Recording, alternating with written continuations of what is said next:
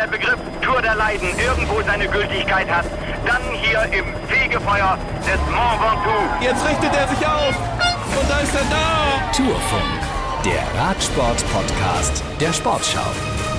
Ja, moin, moin aus Hamburg, wie man hier sagt. Wir stehen noch unter dem Eindruck der Cyclassics am Wochenende. Fabian Wegmann ist an meiner Seite. Moritz Kasselet sind hier in Hamburg. Moin, Fabian. Moin, moin. Und in München, in Minga, ist unser Radsportreporter Holger Gerska. Moin, Holger. Ich kann das nicht auf Bayerisch, deswegen verkneife ich mir das. Hallo, ihr zwei in Hamburg. Ich dachte, ein Servus oder so kriegst du raus. Oder ein Grüß Ja, Servus und Grüezi und sowas, ja. ja Grüezi ist was genau. anderes wieder, glaube ich. Ja, was für ein Wochenende für Bora. Darüber sprechen wir natürlich. Wir sprechen äh, also über die Cyclassics, wir sprechen über die Vuelta, wir sprechen über die European Championships in München, die zu Ende gegangen sind, mit Radsportwettbewerben. Fantastischer Kulisse, das konnte man aus der Ferne gut sehen. Und wir reden natürlich über die Deutschlandtour, die jetzt beginnt mit dem Prolog in Weimar. Holger, sag erst mal, wie geht's dir in München jetzt am Ende der Wettkämpfe? Also aus der Ferne muss ich sagen, hat das einen großartigen Eindruck gemacht mit vielen, vielen Zuschauern, tollen Venues. Das war richtig gut. Wie war es bei euch vor Ort? Ja, das war auch richtig gut. Also da hat man äh, gesehen, äh, dass der Sport in Deutschland lebt. Äh, Dieses Deutschland, das immer auf Fußball reduziert wird. Wenn man die anderen Sportarten zum Leben erweckt, dann leben die aber auch richtig. Und das ist hier in München schon nach zwei, drei Tagen wirklich echt angenommen worden. Das gilt für die gesamte Palette. Ähm, Ich kann auch ganz gut, genau wie du, Moritz, den Vergleich ziehen zu vor vier Jahren. Da war das ja in Glasgow, außer die Leichtathletik, die damals in Berlin war. Und ähm, das war hier noch besser. Also natürlich war das Wetter auch besser als in Glasgow, wo wir ja jeden Tag Nieselregen im Prinzip hatten. Ähm, hier sind die Sportarten und die Sportler zu den Menschen gebracht worden in der Innenstadt von München äh, mit dem Klettern und mit dem Beachvolleyball, aber eben auch mit dem Ziel der, der Radrennen. Ein bisschen schade war es äh, für den Bahnradsport, dass sie erstens so weit draußen waren und zweitens in eine ganz, ganz kleine Halle gesteckt wurden mit nur 1800 Zuschauerplätzen, denn das wäre sicherlich auch viel, viel mehr äh, wäre gegangen, wenn man, wenn man tatsächlich auch in München eine größere Halle wählen hätte können. Ähm, und trotz allem war das natürlich äh, für den Radsport natürlich auch eine Riesenbühne, weil letztendlich war der, war der Radsport äh, die erfolgreichste Sportart für den, für den deutschen Sport hier, wenn man das auf die jeweiligen äh, Anzahl von Disziplinen hochrechnet, also mit 14 Medaillen in, ich glaube, 32 Entscheidungen, äh, war, das, war das rundum gelungen. Auf der Bahn, muss man sagen. Ne? Auf der Straße ging leider nicht viel, auch nicht für Lisa Brennauer in ihrem letzten Rennen, Platz 4. Also ich meine, das sah toll aus, die, die Routen auch über die Theresienwiese und so und mitten in der Innenstadt das, das Ziel. Ähm, hast du, habt ihr mit Lisa Brennauer sprechen können? Wie geht's ihr nach diesem vierten Platz, nach ihrem letzten Rennen? Die war vielleicht drei Sekunden äh, bisschen enttäuscht, dass es dann doch nicht mehr die Siegerehrung gab, aber die Mannschaft hat sie direkt eingefangen, in die Mitte genommen. Die Organisatorin hat noch ein bisschen was vorbereitet. Äh, sie konnte sich gleich aufbauen mit ihren Teamkolleginnen, als dann noch die letzte Fahrerin im Ziel war, nochmal auf dem Zielstrich. Und äh, dann flossen natürlich auch eine ganze Menge Tränen. Äh, sie hat dann auf dem Zielstrich nochmal ihr Rad in die Luft gereckt. Die Tribünen waren voll und hat auch direkt gesagt, ja klar, Holzmedaille, vierter Platz im letzten Rennen. Aber das ist, das ist total vergessen und wird total übertüncht durch die großen Emotionen. Und man darf ja nicht vergessen, äh, sie hat ja bei diesen Europameisterschaften auch Gold und Silber gewonnen auf der Bahn. Ähm, und das zählt am Ende auch als Bilanz, auch wenn es natürlich super, super schade war. Denn die deutsche Mannschaft hat in diesem Rennen ganz viel unternommen, äh, damit sie die Chance hatte, mitzusprinten und auch ganz viel übernommen, unternommen, damit nicht mehr alle Sprinterinnen im Vollbesitz ihrer Kräfte waren. Das ist an Lorena Wiebes und Elisa Balsamo, äh, die die Plätze 1 und 2 belegt haben, normalerweise kein Vorbeikommen gibt, das ist klar. Aber dann war es halt gegen die Italienerin Barbieri so knapp, weil auch Lisa Brennauer die höchste Endgeschwindigkeit hatte. Ihr fehlten schlicht und greifend zwei Meter bis zum Ziel. Wäre nur eine Krönung gewesen, aber wenn sie selbst gesagt, gutes Ergebnis, äh, dann sollten wir das auch tun und, und da nicht lange drum trauern. Absolut. Und ich habe äh, gehört, du hast mir unter der Woche gesagt, dass sie sich als, als großer Tourfunk-Fan geoutet hat. Also sie hört uns sehr gerne. Liebe Grüße an dieser Stelle. Genau, sie hat äh, während der Tour de France vor allem äh, sehr, sehr oft gehört und hat das sehr, sehr gern getan. Und ähm, wir werden uns im nächsten Jahr, hoffe ich, dann auch sehr viel intensiver noch der Frauentour widmen. Ähm, und ich glaube, sie ist dann auch herzlich eingeladen, das mit uns zu tun. Unbedingt. Also wir würden gerne mal mit Lisa Brennauer äh, sprechen. Das ist quasi jetzt ein Aufruf. Nein, das machen wir ganz bestimmt. Ähm, ist ja wahnsinnig spannend. Tolle Persönlichkeit und ähm, das werden wir sicherlich tun.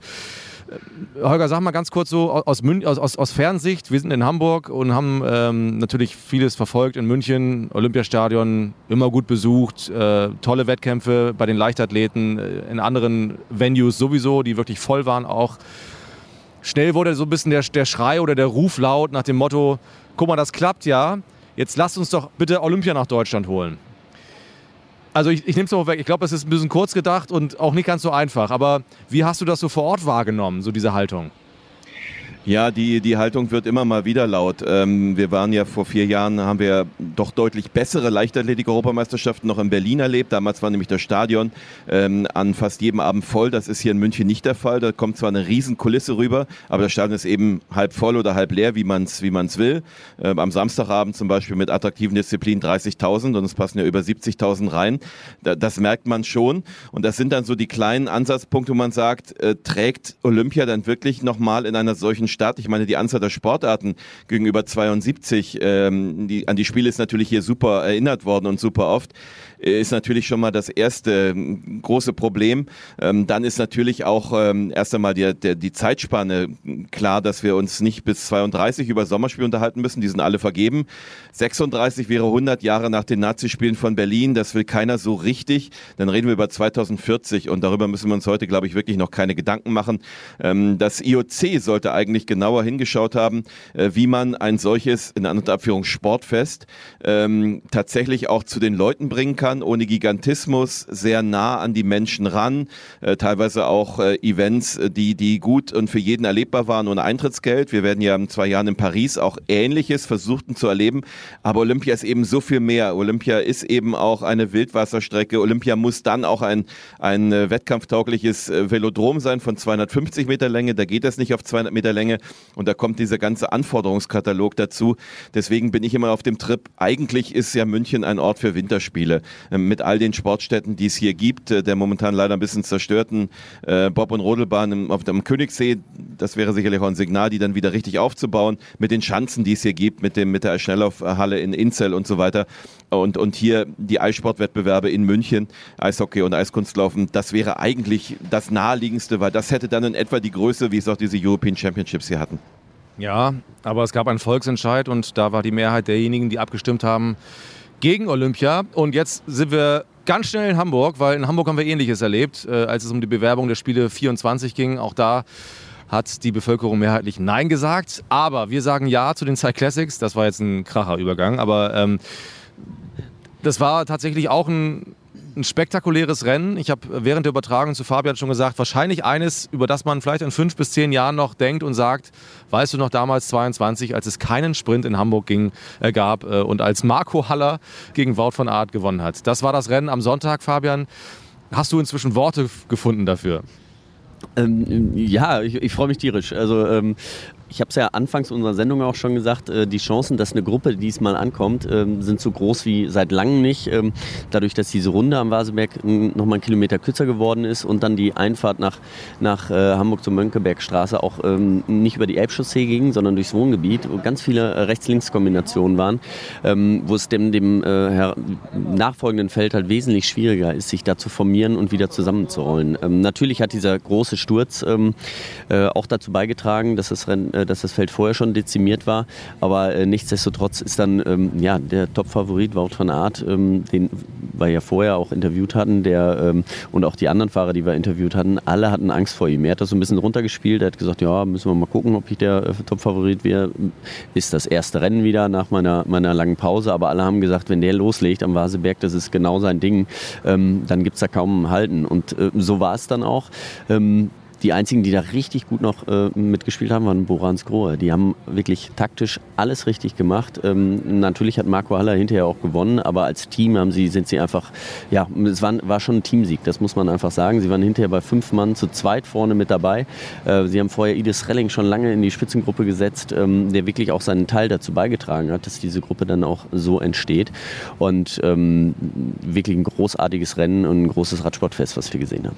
Ja, und das, das Interessante ist, wir hatten äh, gegen Nachmittag in der Sendung beim NDR, wo wir das im, im Fernsehen live übertragen haben, dieses Rennen, mit Rolf Aldag telefoniert, also während des Rennens. Und er hatte schon gesagt, wir wollen äh, es den großen Sprintermannschaften schwer machen, was wiederum aber auch sehr schwer wird. Aber wenn, dann wäre Marco Haller einer, der, der es packen könnte.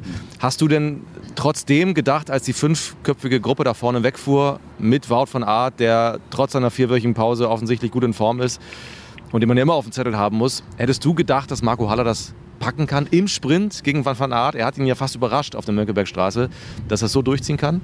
Ähm, dass er extrem schnell ist, das weiß ich. Er hat in, in den letzten Jahren, er hat selber gesagt, das letzte World Tour Rennen, was er gewonnen hat, war 2012. Ähm, ich glaube, ich kann mich daran erinnern, da war ich nämlich dabei, das war die Polen-Rundfahrt. Ähm, bin ich mir ziemlich sicher, seitdem hat er kein World Tour Rennen mehr gewonnen. Ähm, er hatte eine ordentliche Verletzung, ist wiedergekommen, hat in Norwegen äh, jetzt dieses Jahr schon ein Rennen wieder gewonnen. Das hat, hat ihm auch Selbstvertrauen gegeben. Das zeigt, dass er wieder, wieder dabei ist. Und äh, natürlich wusste ich, dass er ein sehr schneller Mann ist und dass er auch durchaus mal einen Massensprint gewinnen kann. Aber ähm, dass er das äh, ja heute so bravourös macht. Ähm, ich habe es gehofft, sagen wir es mal so, aber ähm, vor allen Dingen hat er es clever einfach sehr taktisch gemacht. Ähm, Wout van Aert hat einmal nach links geguckt und in dem Moment, das hat er gemerkt, hat er rechts attackiert und da hat er so ein bisschen den Überraschungsmoment. Er hat ihn einfach überrumpelt und das war einfach, ähm, er war mit Sicherheit nicht der schnellste Sprinter, aber es ist egal bei dem Sprint. Ja? Die Ziellinie, die ist wichtig. Wenn du da als erstes drüber kommst, dann hast du gewonnen und das, ähm, den Sprint hat er halt äh, über die Taktik gewonnen und ähm, ich freue mich riesig riesig für ihn, äh, für das gesamte Team, weil sie einfach äh, ja, alle anderen überrumpelt haben und, ähm, und das Rennen so spannend gemacht haben. Du hattest es anfangs der Sendung auch gesagt. Ich habe 13 Mal bin ich hier gefahren und ich habe immer gehofft, so äh, als Fahrer in so einer Gruppe mal sein zu können, um bei diesem Rennen mal vorne zu landen. Das hat nie funktioniert. Ähm, irgendwie freue ich mich, dass diesmal geklappt hat für so eine kleine Gruppe, dass sie durchkommt. Und es ist auch schön, dass es diese Geschichten noch gibt, dass Leute, die ähm, sich jahrelang immer den Allerwertesten aufreißen, um als Helfer eben andere glänzen zu lassen, dass sie es dann auch mal schaffen, ne? in so einem wichtigen Rennen tatsächlich die ganz große Überraschung zu schaffen. Genau, das ist das. Und ähm, ich glaube, die schweben ja jetzt gerade wieder auf so einer Wolke. Ich bin wirklich gespannt auf die Deutschland-Tour. Kommen wir vielleicht gleich nochmal drauf zu sprechen. Vielleicht, ja. Vielleicht. ähm, das ist, äh, ähm, ja, wenn es läuft, dann läuft's. Ne? Ähm, das ist einfach so. Und ähm, wenn dann auch mal die zweite Garde, zweite Reihe gewinnen kann, dann, dann gibt das nochmal einen doppelten Schub. Ja. Und was für ein Wochenende, du hast es angedeutet, für Borans Groß. Sam Bennett hat die ersten beiden Sprinter-Etappen bei der Vuelta gewonnen. Nicht in Spanien, sondern in den Niederlanden. Nach Spanien geht es äh, am heutigen Montag. Äh, das ist wie bei der Tour im Prinzip. Die hat in, in Dänemark begonnen. Die Vuelta in äh, den Niederlanden und jetzt fliegen sie runter in den heißen Süden. Aber also dieses, dieser Spätsommer kann jetzt gar nicht mehr schlecht werden für Borans Grohe. Nee, glaube ich, glaube ich auch. Also die Vuelta ist, wenn man zwei Siege schon mal im Petto hat, dann kann man das äh, ganz entspannt angehen. Aber sie haben natürlich das große Ziel, da auch in der Gesamtwertung ähm, was zu machen. Ähm, ja, da werden wir mal sehen, wie sie, wie sie dort äh, jetzt weiterfahren, aber äh, schlecht kann schon mal nicht werden, da hast du recht. Holger, hast du das Rennen aus Hamburg gesehen irgendwie, da bei dir in München? Ich habe das, die Schlussphase, die letzten 20 Kilometer habe ich gesehen, genau, und auch die Schlussphasen der, der jeweiligen Vuelta-Etappen. Das ging noch so nebenbei. So eng war der Zeitplan jetzt hier nicht mehr am Wochenende. Wir hatten ja nur Straßenrennen und die Mountainbiker. Ja, was äh, möchtest du wissen, Moritz? Nee, warte mal, Fabian wollte was sagen. Ja, ja achso, okay. ja, be bevor ich das auch noch vergesse, ich, ähm, ähm, Marco Aller hat für die deutsche Mannschaft Bora Anzuro gewonnen, äh, großartig. Aber ähm, es waren auch noch äh, Phil Bauers, der einen großartigen Sprint noch gefahren ist äh, hinterher, der Zweiter vom Feld geworden ist, der noch Siebter geworden ist und auch Max Kanter äh, vom Movistar äh, auf Platz 9. Ähm, das waren ganz wichtige Punkte für den, für das Team Movistar, ähm, die ja auch auf dem Abstiegsplatz gerade stehen. Und ähm, freut mich, dass die beiden Fahrer auch unter den ersten zehn landen konnten. Holger, ich wollte eigentlich gar nichts von dir wissen, aber ich wollte nur gucken, ob du aufgepasst hast mit Heim. ja, de ja, definitiv. Ähm, was, was ähm, mir bei diesem Hamburger Rennen lange, ich habe das jetzt, ich habe euch leider nicht hören können, ich habe wirklich nur das Bild gesehen hier, weil ich nebenbei auch noch ein paar Sachen in Sachen Lisa Brennauer machen musste. Schade, wir haben ganz tolle Sachen erzählt. Genau, ich habe mich immer gewundert bis kurz vor Schluss, warum äh, Patrick Konrad versucht, Ford van Art den Sprint anzuziehen. Aber Fabian hat das ja gerade schon richtig beschrieben. Also einmal Ford van Art in die falsche Richtung geguckt, das war schon, war schon sehr beeindruckend, weil ich dachte auch, was, was machen die da? Warum greifen die nicht wechselseitig an? Warum fahren die Ford van Art bis zum Zielstrich? Ähm, das, also da muss ich sagen, wirklich, wirklich Hut ab. Und genauso ist das ja mit, mit Sam Bennett gelaufen. Auch da äh, muss man ja sagen, dass Danny van Poppel ähm, momentan wahrscheinlich äh, Michael Murkoff als Anfahrer äh, wirklich Konkurrenz macht, denn das war wirklich klasse.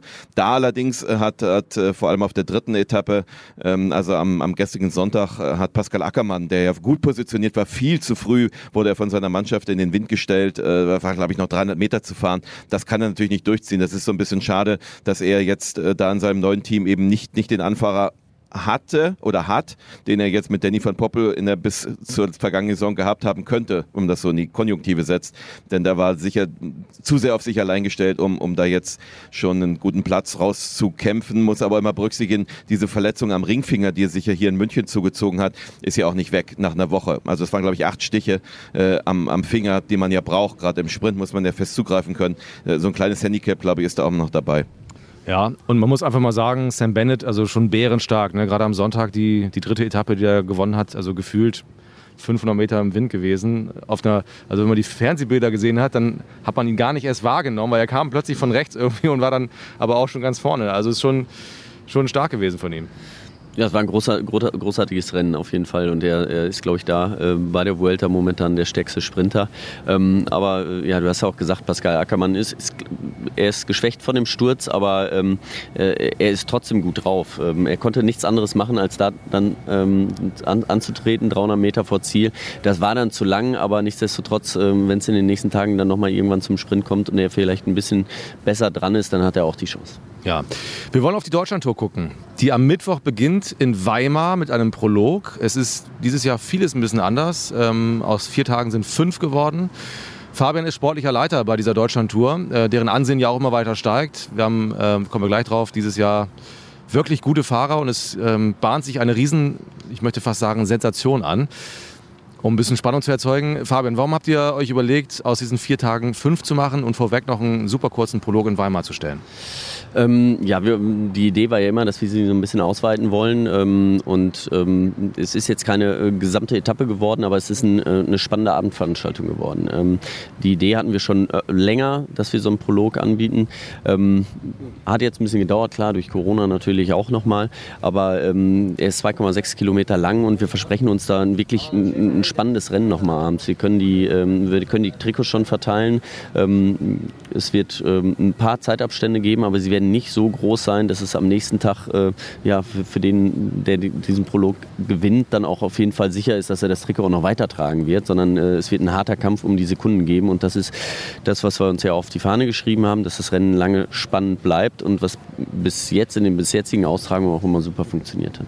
Ja, ähm, der Prolog wird zu sehen sein, kann ich euch schon mal sagen, auf, äh, beim MDR im Fernsehen oder auf sportschau.de im Livestream und die übrigen Tage, moin aus Hamburg, ähm, teilen wir uns mit dem ZDF. Also Donnerstag und Samstag ARD, Freitag und Sonntag ZDF und auf sportschau.de seid ihr natürlich auch bestens informiert. Holger, du kennst die Deutschlandtour, die neue Deutschlandtour. Ähm, über die alte wollen wir gar nicht sprechen, die kennst du auch noch, ähm, was nichts über dein Alter aussagen soll. Aber die, die neue Deutschlandtour kennst du auch gut. Ähm, wie siehst du die Entwicklung dieses Rennens?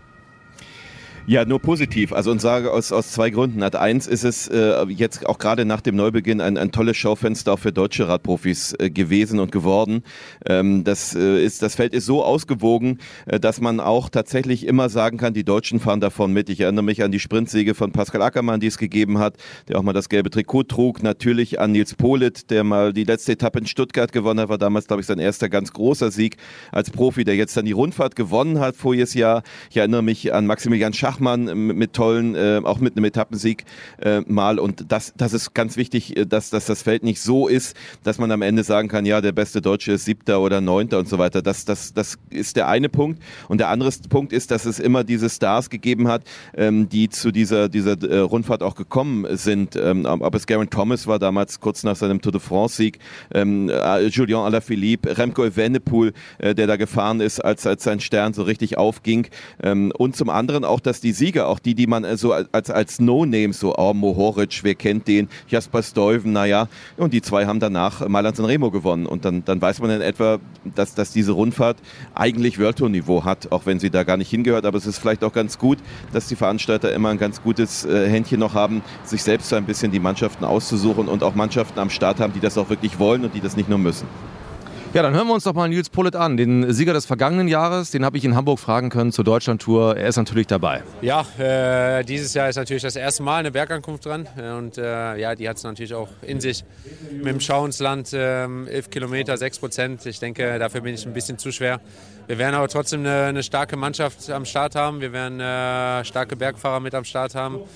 Ich denke, ja, unser Ziel ist als, als Team den Titel zu verteidigen. Äh, wie gesagt, für mich wird es ein, ein Stück zu schwer sein. Trotzdem will ich natürlich mein Bestes geben und äh, ja, vielleicht ein Etappensieg, das wäre das, wär das Schönste. Ja. Wer kommt da denn in Frage für die Gesamtwertung? Ja, ich weiß noch nicht, ob das Line-Up äh, offiziell ist, äh, aber ja, das werden wir in den nächsten Tagen erfahren. Wie gesagt, wir haben, wir haben auf jeden Fall starke Bergfahrer mit dabei. Ja, Emanuel Buchmann beispielsweise äh, soll dabei sein. Äh, Fabian, ich frage mich aber, das haben wir irgendwann vor einigen Monaten auch schon mal besprochen im Tourfunk, ähm, aber jetzt ist es ja nun mal akut. Holger hat eben die Sieger der vergangenen Jahre erwähnt. Pole letztes Jahr auch, Jasper Stuyven, das sind alles so Klassikerfahrer. Ihr habt den Charakter des Rennens ja schon dahingehend verändert, dass es eben am Samstag diese schwere Bergetappe im Schwarzwald gibt und vielleicht sogar diese Rundfahrt auch so ein bisschen vielleicht ein Alleinstellungsmerkmal genommen hat. Warum habt ihr das gemacht? Was habt ihr euch dabei gedacht? Ja, das heißt ja Deutschland deine Tour. Also die Fans können auf der äh, Homepage der Deutschland Tour können sie ähm, ja sagen ihre, ihre Lieblingsberge äh, uns anpreisen und sagen, fahrt doch mal bitte da hoch und da hoch und die können die Strecke mitgestalten. Und äh, der Schau ins Land, ähm, der kann ich verraten, der war ähm, mehr als nur einmal mit drin. Und ähm, ich glaube, das hätten die Fans uns nicht verziehen, wenn wir ähm, in Freiburg oder äh, in der Ecke ein, äh, ein, Ziel gemacht hätten und nicht auf den Schau ins Land gefahren sind. Also wir haben jetzt nicht das Ziel, jedes Jahr eine Bergankunft zu machen. Wir wollen das äh, spannend und ähm, ja, weiter spannend gestalten, jeden Tag wie ein Klassiker machen. Und ähm, ich bin mir auch noch nicht sicher, ob der, der oben am Schauensland gewinnt, äh, auch dieses Jahr die Tour gewinnt, denn die ähm, die, die Etappe nach Stuttgart, äh, das haben wir im letzten Jahr dann auch gesehen, das ist, äh, oder nee, nicht im letzten Jahr, sondern bei der ersten Austragung 2018, als wir in Stuttgart waren, die Strecke ist dann ähnlich, ähm, da geht es auch nochmal richtig auseinander. Und das ist nicht unbedingt eine Strecke für einen reinen Kletterer. Also ähm, die hat Nils Bullitt nämlich damals ähm, dann gewonnen, die Etappe. Und ähm, wenn da so ein Fahrer wie Maximilian Schachmann zum Beispiel nicht allzu weit weg ist von einem richtigen Kletterer, dann kann er dem auch nochmal ein Schnippchen schlagen. Ähm, von daher bitte bleibt es trotzdem noch spannend. Ja, dieser Berg führt dazu, dass Georg Zimmermann, also wahrscheinlich nicht nur dieser Berg, aber auch der, dass Georg Zimmermann richtig Lust hat auf die Deutschlandtour. Also bei der Deutschlandtour habe ich mir viel vorgenommen. Ähm, äh, ja, ich bin eine gute Tour gefahren und stand da oft im Dienst der Mannschaft. Und bei der Deutschlandtour haben wir als Team mal den Plan, die Taktik ein bisschen umzustellen, dass ich auch mal selber schauen kann, ob ich ein gutes Ergebnis einfahren kann. Und da freue ich mich jetzt schon richtig drauf. Also auf Sieg fahren? Ja. Das haben Sie jetzt gesagt, aber das wäre natürlich ist das Ziel von jedem Sportler, oder? Glaubst du, Fabian, dass so einer, das klingt jetzt so abwertend, soll gar nicht so klingen, aber dass, dass einer wie, wie Georg Zimmermann diese deutsche Tour tatsächlich auch gewinnen kann sogar? Wenn alles rund läuft, vielleicht schon, ja. Also er ist, ähm, er ist ein Klassikerfahrer, er kommt die kurzen Anstiege hoch, die längeren auch. Er war schon mal, ähm, ja, ich glaube 21. oder 22. der Vuelta. Das wird man nicht, wenn man nicht gut berghoch fahren kann. Ähm, er äh, ist top motiviert. Wir haben ihn letztes Jahr gesehen, da hat er auch das weiße Trikot, das Nachwuchstrikot äh, gewonnen. Ähm, da kann schon alles, wenn alles zusammenläuft, äh, kann er das natürlich schaffen. Aber ähm, die Konkurrenz ist natürlich groß.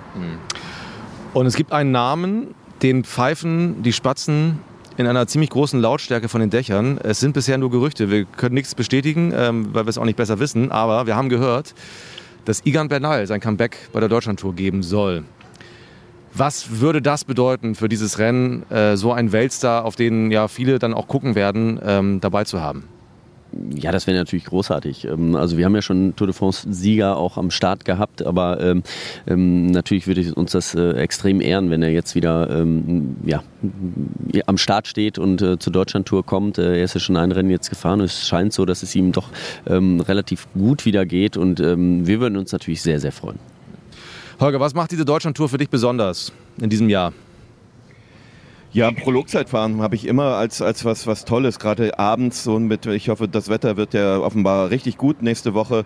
Ähm, das, das ist dann schon auch ein, ein, Merkmal, wo man vielleicht auch das Publikum richtig mitnehmen kann. Weimar ist eine ganz grandiose Stadt, ähm, auch eine Region Thüringen, ähm, die für Radsport steht, äh, muss gar keine Namen nennen, ähm, die da groß geworden sind, gibt genug ähm, große deutsche Radsportstars und das ist, das ist für mich neben dieser, neben dieser Bergankunft, die es ja auch in den letzten Jahren so nicht gegeben hat, sicherlich dann auch etwas, worauf die, die Leute auch hinfiebern können, auch wenn da noch keine Vorentscheidung fällt in diesem Rennen. Aber alle Fahrer dann so einzeln zu erleben, ähm, alle so, so zu feiern, wie wir das hier auch in München erlebt haben beim Einzelzeitfahren, das ist sicherlich auch ein ganz guter Vergleich, auch wenn das hier ein bisschen länger war. Ähm, das, das ist sicherlich was, worauf ich mich auch freue. Und Bernal wäre ein ganz guter Name ne, für so ein Rennen. Ja, definitiv. Auch wenn wir da jetzt, der wird es nicht gewinnen. Ich habe jetzt das in Dänemark jetzt nicht so intensiv verfolgt. Er ist dort jeden Tag mitgefahren. Ähm, dass, äh, er wird, wird da sicherlich kaum Akzente setzen. Ich weiß nicht, ob er jetzt für den Rest des Jahres tatsächlich noch ein echtes Ziel hat, wo er auch als Kapitän seine Mannschaft anführt. Ähm, das wäre ja dann vielleicht nur die Lombardei-Rundfahrt, was mir so einfiel. Ich glaube, die Weltmeisterschaft in Australien, äh, das ist nicht sein Kurs. Das kann ich mir nicht vorstellen, dass er da fährt. Und deswegen ist die Frage, wird er jetzt wirklich nur Rennpraxis und Kilometer Kilometer sammeln oder muss er sich oder will er sich auch nochmal in Form bringen, zum Beispiel für die Lombardei-Rundfahrt. Äh, aber ich wäre sehr überrascht, wenn der jetzt konkurrenzfähig wäre. Das wäre ein echtes Wunder. Wir freuen uns auf jeden Fall auf die Deutschlandtour. Das wird schön, das wird gut. Ihr könnt dabei sein. Ich habe es erwähnt, am Mittwoch im MDR. Donnerstag und Samstag im ersten, Freitag und Sonntag im ZDF, immer auf sportschau.de. Auch in den Radiowellen der ARD übertragen wir oder berichten wir live von der Deutschlandtour. Das wird eine schöne Veranstaltung. Holger, ich wünsche dir, dass du gut aus München zurückkommst, mal ein paar Tage frei hast jetzt. Ja, du machst ja die Deutschland-Tour. Ich, äh, ich gucke dann jetzt schon langsam vorwärts auf, auf die WM in Australien. Das wird sicherlich auch ganz toll. Aber erstmal euch toll, toll für die Deutschland-Tour. Fabian vor allem als, als sportlicher Leiter, dass alles gut geht, ohne große Stürze. Fabian hat da wieder eine Fahne bei der Deutschlandtour äh, und winkt damit aus dem Auto. Ja, vielen Dank. Ich freue mich sehr auf die Tour. Also Holger hat die Region erwähnt, Weimar, eine, eine traumhaft schöne Stadt, Marburg, äh, Freiburg, Stuttgart. Ähm, bin sehr gespannt auf den Schau ins Land. Das wird eine schöne Veranstaltung. Würde mich sehr freuen, wenn ihr dabei seid. Und wir melden uns am Ende der Deutschland-Tour natürlich auch wieder mit dem Tourfunk. Bis dahin, macht es gut, bleibt gesund. Danke euch.